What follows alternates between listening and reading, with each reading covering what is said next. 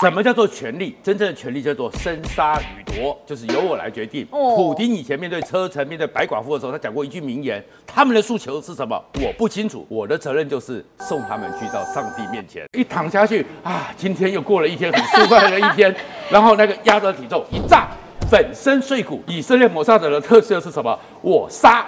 不是要你的命，我要全世界都知道你被我杀死的，哦而且很惨。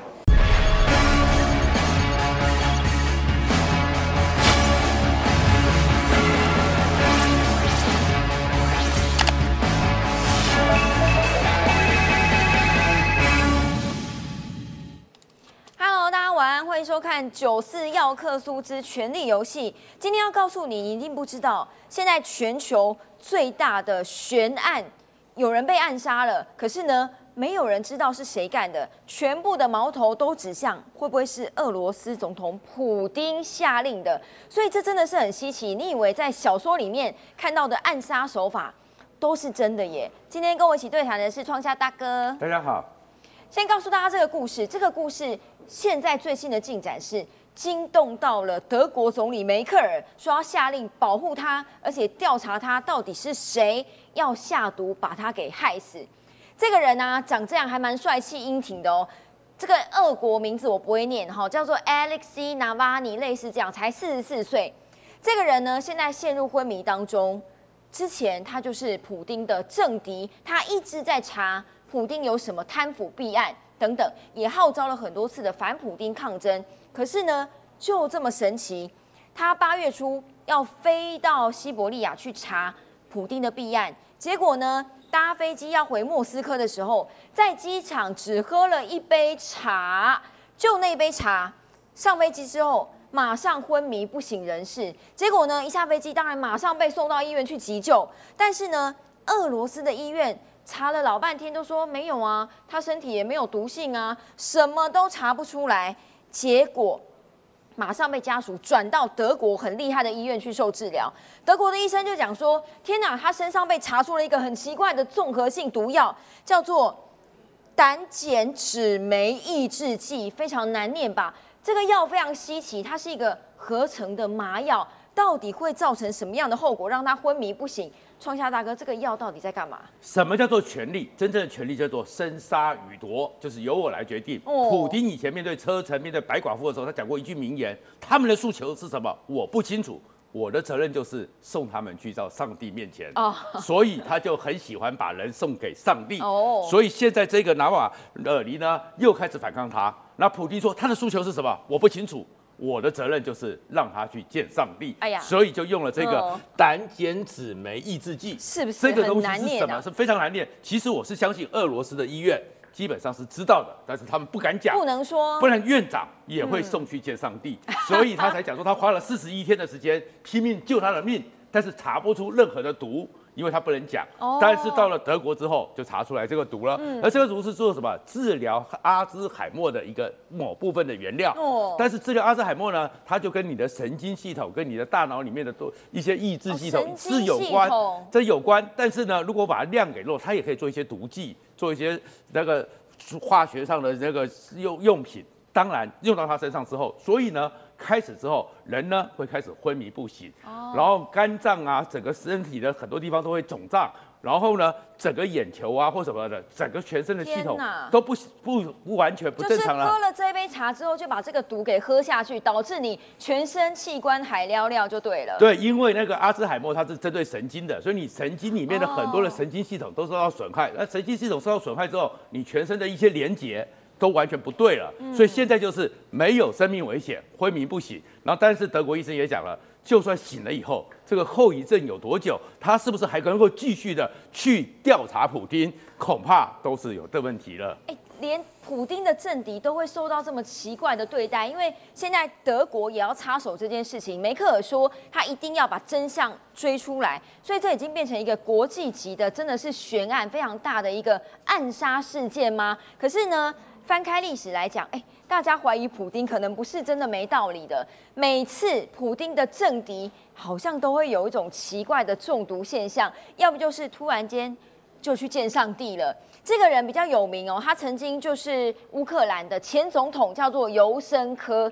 他当初也是乌克兰的反对派领袖嘛，哈，希望脱离莫斯科的掌控。然后呢，在他选总统造势的期间，有一天，这个人呢，他本来长得这样，被乌克兰列为是国家第一大帅哥。结果呢，在二零零四年九月造势期间，突然间脸部长了一堆很奇怪的烂疮，就一块一块黑黑的，几乎都被毁容的等级了。而且呢，你行动困难哦，你的手脚都不能活动，然后你的眼睛不自觉的会一直眼泪丢下来，表示你的上眼睑、下眼睑可能都已经闭不合了。医生就说他的体内被验出了一种代奥辛 TCDD，含量是正常值的一千倍。哎，创下大哥，他可能也是中了这个毒吗？戴奥星多恐怖啊！戴奥星在二十世纪的时候叫做世纪之毒，哦所以我们很多化学工厂一些废电缆一燃烧对都会有戴奥戴奥辛污染啊那个正常值就是已经会造成了。会造成你的肝脏会肿胀，你的神经系统会有一个整个会麻痹、疼痛的状况，所以就已经很惨，叫做世纪之毒。那多了一千倍，它造成什么效果？其实它当时哦，它在国际媒体，在台湾媒体哦，有个称号“乌克兰的马英九”。哦，真的、啊。当当时的时候，马英九不是现在这个老迈样子，就是帅的也不需要去割眼袋所以他是不是很帅？是然后他就出来要竞争，然后要选总统，哦但是他是要征求的是乌克兰的自由民主，嗯要脱离这个苏联帝国，结果一下子他就变成变这样变成这样子。天哪这个还是他动过二十四手术。哦，四十手术之后，过手术之之后他回到这个样子，才短 Oh 短一段时间，为什么就是突然之间就中了戴奥辛一千倍？所以呢，他最后痛到什么程度？永远的背的神经永远在抽痛，哎呦抽痛到是他最后二十四手术之后出来之后，他背后永远插一根管子，不断的抑制，不断的止痛剂。最后呢，花这秘密手术整形出来，这是整形之后的结果。哦最后变成是这个样子。但是也因为他受到这样一个伤害，所以乌克兰总统呢，最后把现在呢又涉入弊案的乌克兰的那个所谓的天然气公主赶下台，换他上台。哦但所以这个过程中也是因为他反对了普丁，我就送你去见上帝。天哪！但是这个人现在还成功的活着啦，哈对对对但是就这个事情真的是屡见不鲜呢，表示可能俄罗斯的政府或者是普丁政府觉得这一招很好用，因为还有好多的例子哦。其中一个叫李维宁科，他之前是间谍嘛，哈，后来变成普丁的反对派。二零零六年也是喝了一杯茶之后，就被发现了辐射普被毒死了，哈，他真的去见上帝了。后来英国调查，普丁可能批准了这一起毒杀案。另外还有一个叫 Alexander 皮哦，对不起，博瑞皮里奇尼，哎，好难念的俄罗斯名字。他是一个俄罗斯的富商。二零一二年的时候，他本来在慢跑，哈，已经住英国了，跑一跑发现，天哪，胃里面被验出了叫做断肠草一种化学物质。可是妙的是，他也正在调查洗钱案，可能跟俄罗斯的官员有所牵扯，莫名其妙跑一跑就死掉了。还有一个也是前俄国的双面谍，二零一八年的时候已经很近期了。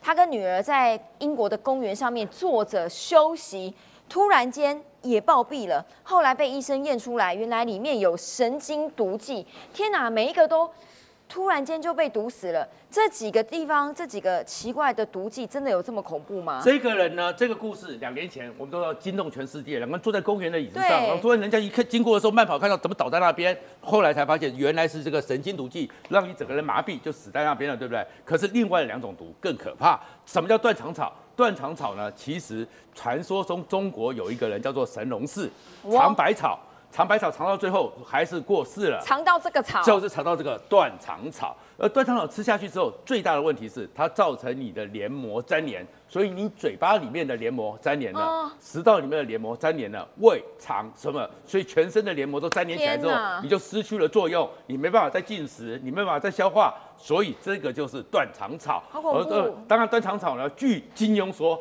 它是可以解 情花之毒。哦，所以金庸里面有提到断肠草，真的有过这种东西。杨过最后就是用断肠草解了情花哦之毒，但是问题是他并没有吃吃了情花啊。那事实上当时不是他在调查一宗俄罗斯洗钱案，哦他原来是普丁的巴蒂巴蒂。普丁的他们圣彼得堡小子，他也是一起起来的，哦然后接收了当年苏联解体之后的所有事情，所以他成为一个大亨。可是后来跟普丁闹翻了，闹翻之后呢，普京把好几个跟他一起的整个俄罗斯的大亨呢，送到了西伯利亚的监狱里面，冷冻他，冷冻他们了，他就逃到了英国去。逃到英国去之后，他是要揭发普京看他的集团有一些可能的问题，所以他就死了。然后死了以后呢，断点出来，所以到底普京有没有罪，没人知道。可是真正最可怕、最可怕的毒就叫做这个扑。不是全世界最毒最毒的东西，全世界最毒哦！一粒小小的像盐一样东西，一个人会当场死亡。真的假的？这厉害是它的毒性呢？我们知道最毒的是氢氟氢嘛，氢化物钾、氢化物，氢化物的二点五万倍，二点五万倍。所以一个氢呢，我们吃下去之后，人就会像虾子一样死亡。就是整个虾子不是卷起，就就要揪起来就卷的吗？而且它是我整个亲子是因为你要后面的神经会拉很紧，所以整个人是倒过来。没想到他是用扑给他加了一点点，然后最后呢，是他查了半天，因为是跟一个来自普俄罗斯跟 KGB 以前 KGB 有关系的人见了面，然后你知道普京就出生于 KGB 的，就是以前的格列乌，所以呢他就死了，然后英国也只能判断说跟普京有关。但是六次断点没有直接的证据，我没有人敢证实是普丁干的，因为如果你证实了，那个人就准备跟这些人一样的下场了吗？好恐怖哦！只是这些奇怪的毒液，大家以为在电影里面才看得到，原来这些全部都是真的吗？来，创下大哥，刺客团体现在真的有 guts。还敢出来爆料，所以有很多的手法是我们真的完全无法想象的。比如说扭断脖子两个点让受害者窒息，这个是怎样？其实这里面就是你扭断脖子，说其实这个有点像我们的桑搏或我们的一些那个武术，对不对？勒死你的概念。一勒时候，你两个点就两个断穴道，穴道，你一动的时候，你那个整个力量一过去，脖子这里面就断掉了。然后呢，为什么这个说刺客团体又讲到跟俄罗斯有关？因为全世界十大格斗技第一名。是来自俄罗斯的桑博，桑博是战场格斗，所以你看普京不是去表演吗？对。而这桑博是谁发明的？成吉思汗发明的。成吉思汗呢，在战场上为什么他们厉害？就是跟你做格斗。我们的跆拳道、我们的太极拳和少林功夫，在前十里面排不到排不到前五名，所以他们就是有这个手，对你的腕。在战场上，有刺死性的动作了。刺死，所以一样的木块直接刺进去，让你的鼻子，然后生立刻伤害你的气管。然后用一张纸呢，这可能有这个说法，但是，太高深了，太高深了。这个叫气功很厉害，这个飞叶摘花杀人，有这个说法。但是真正另外还有一个是雨伞杀人，也是来自于俄罗斯。以前有个叫马科夫的，他从俄罗斯叛逃，一九七零年代在德国的公园里面等朋友的时候。一个人走过去，那个时候每个人都很优雅，拿着一个雨伞啊，不小心哎，对不起，对不起一下之后呢，他走一走走一走，棒，在突然倒地了，街头倒地了，然后查了半天呢，完全查不出来。后来有两种说法，一个是皮麻毒素，另外一个就跟前面刚刚讲的一样，扑中毒有关，量很少。然后呢，最后呢，在医院里面撑了二十几天后死掉了。最后才发现，原来雨伞是经过特制的。我走的时候，轻轻碰的时候，雨伞的前面的伞尖一弹。一根针一出来，毒素就从里面直接注到脚。他们最后是在那个马克夫的右腿下面找到一个红点，从那红点发现里面的毒素量是比较高的。所以其实杀人手法里面，他们还有很多高科技的手法在里面。可是这些毒素有这么好取得吗？还是只有在俄罗斯很好取得？在国家之力就很好取得，对不对？这样我就明白了。包含金正恩，对不对？到目前为止，没人知道他哥哥是怎么死的。一个手帕要一抹。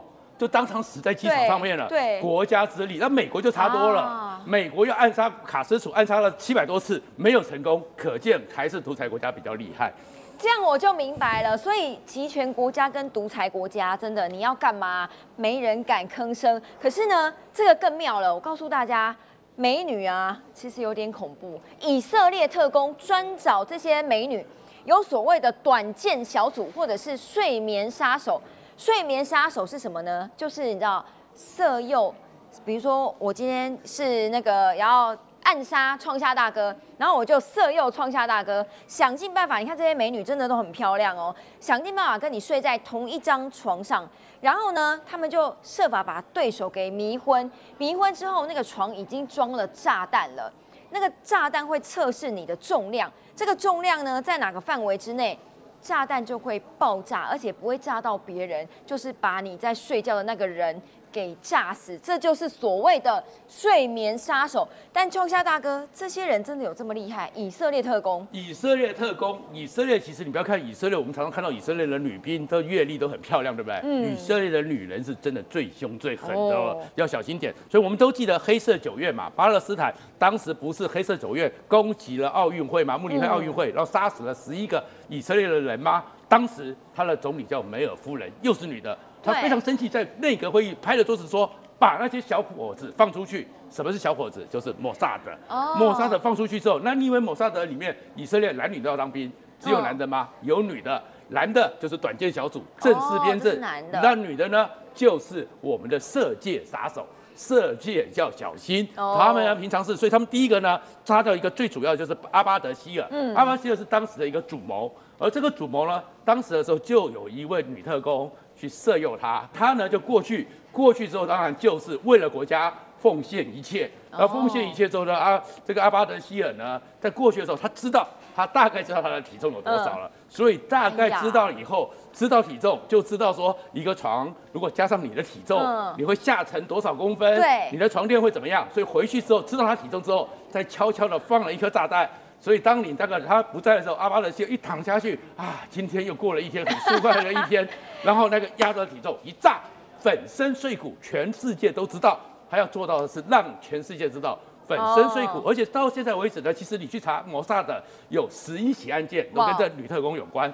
最新的是盖达组织的一个副领袖，在整个那个杜拜啊还是卡达那边的酒店里面呢。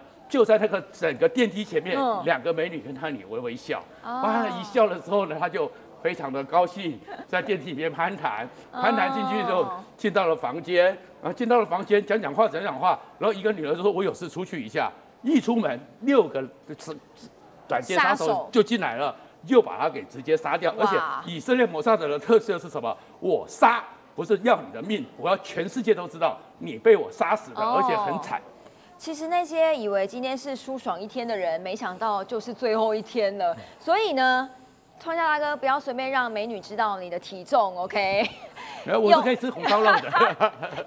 有暗杀术，但是呢，有些人也蛮猛的啊，来明的就告诉你，我要把你行刑了。这个人叫做菲律宾总统的杜特地，很多的方式都指向他可能有一个行刑队。来，创下大哥，这个很神秘吗？其实这个东西呢，因为整个杜特地呢，他过去的时候，整个菲律宾，你看过去的时候是十大家族，对，都是吕宋岛啊，这个阿基诺啊这些家族。为什么杜特地从南方的明德纳尔里面一个地方首长起来，是因为他的治安特别好。哦，他当纳瓦市长的时候，哎，整个治安特别好。其实菲律宾的治安是很差的，而菲律宾呢是全世界最大的黑枪。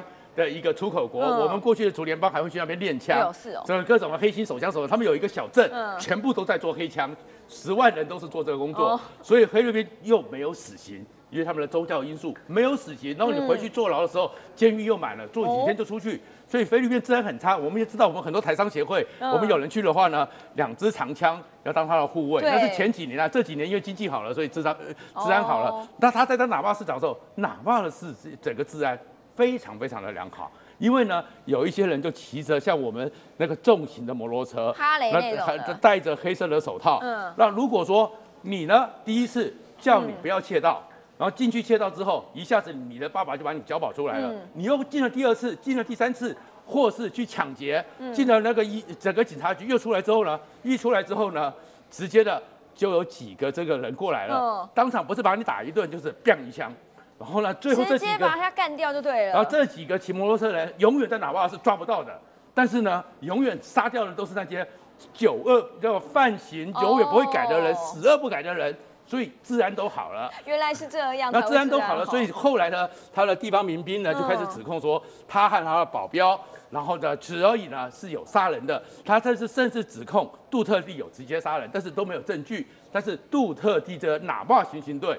其实，在明达纳尔在十几年前都非常有名，但是都没有证据跟他直接相关。但是呢，从原来讲说八个人，后来变成据说是五百个人，整个哪怕整个明达纳尔在整个菲律宾里面简直是治安天堂，再也没有人敢偷窃，再也没有人敢抢劫，所以他的声望就很好。所以你看他上来的时候是非常强硬的，就因为这样子，所以人家讲说，是不是用这个哪怕行刑队造成了他？整个统治上的一个控制下来。对耶，所以呢，这些国家可能没有疫情啊，你们都不要太相信，因为还有行刑队，搞不好就是直接帮你阴阳隔离，不知道这是我推测的。但这个世界上真的还有很多让你无法想象的事情，但都是真的。想要知道更多，就继续锁定《权力游戏》吧。感谢大家，感谢创耀大哥，谢谢拜拜。